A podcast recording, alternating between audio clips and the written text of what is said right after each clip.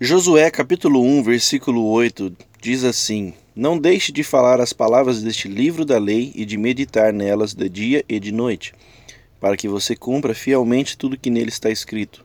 Só então seus caminhos prosperarão e você será bem-sucedido.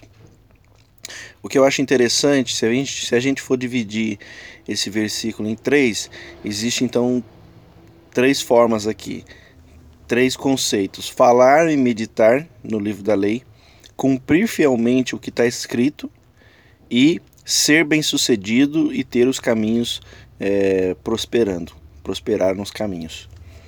É muito interessante que não tem como você ser bem-sucedido e os seus caminhos prosperar se você não cumprir fielmente o que está escrito. E não tem como você cumprir fielmente o que está escrito se você não falar do livro e meditar nesse livro dia e noite. É muito interessante porque esses três passos estão totalmente vinculados.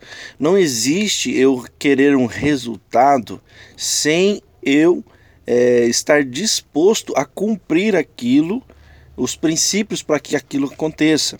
Só que eu não cumpro os princípios se eu não conhecê-los. Então nós precisamos conhecer os princípios, falar e meditar no livro da lei de dia e de noite. Aí então passar a cumprir, a praticar aquilo, cumprir fielmente o que nele está escrito. E aí então, por isso que até o versículo diz: só então, então a partir de então os nossos caminhos prosperarão e nós seremos bem-sucedidos. Amém? Que Deus abençoe você e até a próxima.